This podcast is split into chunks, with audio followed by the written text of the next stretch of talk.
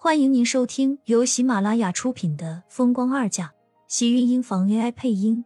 欢迎订阅，期待你的点评。第九十七集，你为什么回来？冷静过后，苏浅沉声问道，感觉到腰间的胳膊用力将盛少卿推开，身影不稳的扶住墙壁，将自己整个人都紧紧贴在墙壁上。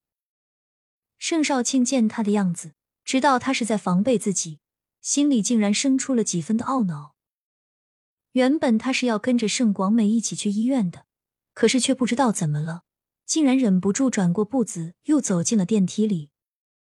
他是不放心他一个女人待在这里。问这些有用吗？能带你平安回家，那才是真理。走吧。我可不想一会儿让人来把我当成诱拐良家妇女的坏人。他不是坏人吗？再说了，谁是良家妇女了？虽然他已经离过婚了。素浅反应过来的时候，盛少卿已经拉着自己进了电梯，从头到尾，他的大手都扣在自己的肩膀上，力气大的不让他睁开。一出酒店，苏浅就将盛少卿推开。想要自己走，盛少卿追了上来，一把扣住他的手腕，阻止他自己一个人离开。放开我，我已经出了酒店了，不用你带路。这是大马路，你不要命了吗？盛少卿气道，本能的拉着他往自己的车子走去。苏倩拼命的挣扎，将手甩在他的身上，也不管周围是不是会有人看到。反正他自己看不到就对了。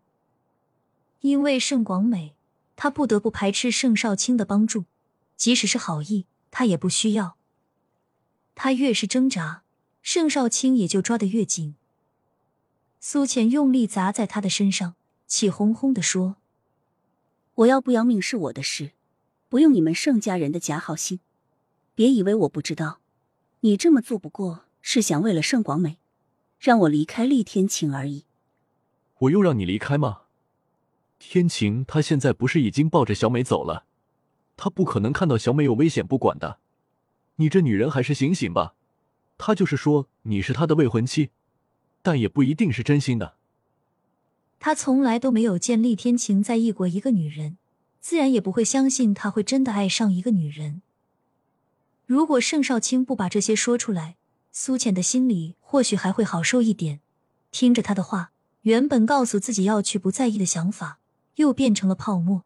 想到自己刚才在酒店里的无助和害怕，心里那阵愤怒再次涌了出来。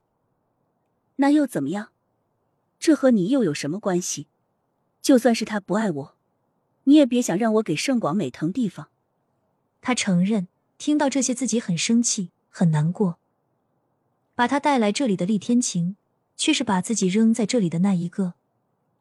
他恨盛广美，恨他害死了自己的孩子，却没有想到厉天晴还是抱着他离开，怕是根本没有想起站在门口的自己。苏浅眼眶一阵酸胀，一股愤怒冲上胸口，大脑顿时传来一阵麻木，整个人也跟着摔了下去。盛少卿眼疾手快的一把将他抱进怀里，脸上带着一丝情急和担心。弯下身，打横抱起他，径直快速的坐进了车里，往医院驶去。苏浅没有转醒的时候，就听到耳边有女人说话的声音，而且还是那么陌生。她不知道自己这是在什么地方。隔壁的女人真是好福气，听说她割腕自杀后，前夫一直寸步不离的守着她，就怕她想不开呢。真不明白，都离婚了，干什么还这么关心？这一看就是放不下吗？当初离婚也不知道干什么，就是啊，而且两个人听说还有个儿子呢。不过说这次那个女人想不开要自杀后，两个人说要复婚了呢。是啊，一个是历史总裁，一个是盛家千金，两个人以前可是出了名的金童玉女，还真是门当户对。不过说是厉先生在外面有了个女人，不过这次那个女人要吃土了，人家夫妻两个都要复婚了，还能有他什么事？那种女人不就是为了钱，到时候给钱就打发了。你说的也是。哎，这位小姐要醒了吧？记得可是要通知盛先生。我知道了。他就在隔壁的病房，等醒了就去说一声就好了。先出去吧。两个人的声音在耳边渐行渐远。苏浅睁开眼，眼前是一片黑沉沉的空气，感觉不到一丁点的光亮，心情却变得格外沉重。他们说厉天晴和盛广美就要复婚了，他也该用钱让人打发了吧？病房的门口突然传来阵响动，苏浅坐起身，小心转头问道：“护士，是你在门口吗？”他不觉得这个盛少卿还会陪着自己。苏浅听到一阵高跟鞋踩在地板上的脚步声，还没有来得及开口，脸上就挨了一巴掌，顿时被打的脸颊上传来火辣辣的刺疼。很快，那种疼痛变得麻木和灼热，口中也弥漫出一股浓重的血腥味。贱人，没想到你竟然跟到了这里！殷秀华怒极的声音在苏浅头顶响起，他侧着脸，伸手捂住自己被打的脸颊，心里的恨意更甚。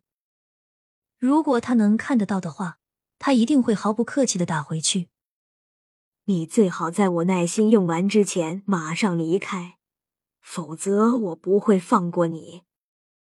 怎么，你和你女儿害死了我肚子里的孩子，现在就想要害死我吗？如果我死了，我保证让盛广美永远都别想嫁给厉天晴，因为他根本不会和你的女儿复婚。苏浅知道自己这是在说谎，可是他克制不住自己此时愤怒的心情。被人打的感觉很不爽，尤其是这种被打了后他还没有能力还手的感觉。既然他们欺负他，他也不会让他们有好过的日子。你说什么？殷秀华气道，抬手又要一巴掌打下去。不过这次苏浅是学聪明了，听着他猛然靠近的掌风，整个人往身旁一扑，连人带背跟着落到了地上。他没有防备。全身被摔得生疼，但就是这样，他也觉得比自己坐在那里让人打的强。亲们，本集精彩内容就到这里了，下集更精彩，记得关注、点赞、收藏三连哦！爱你。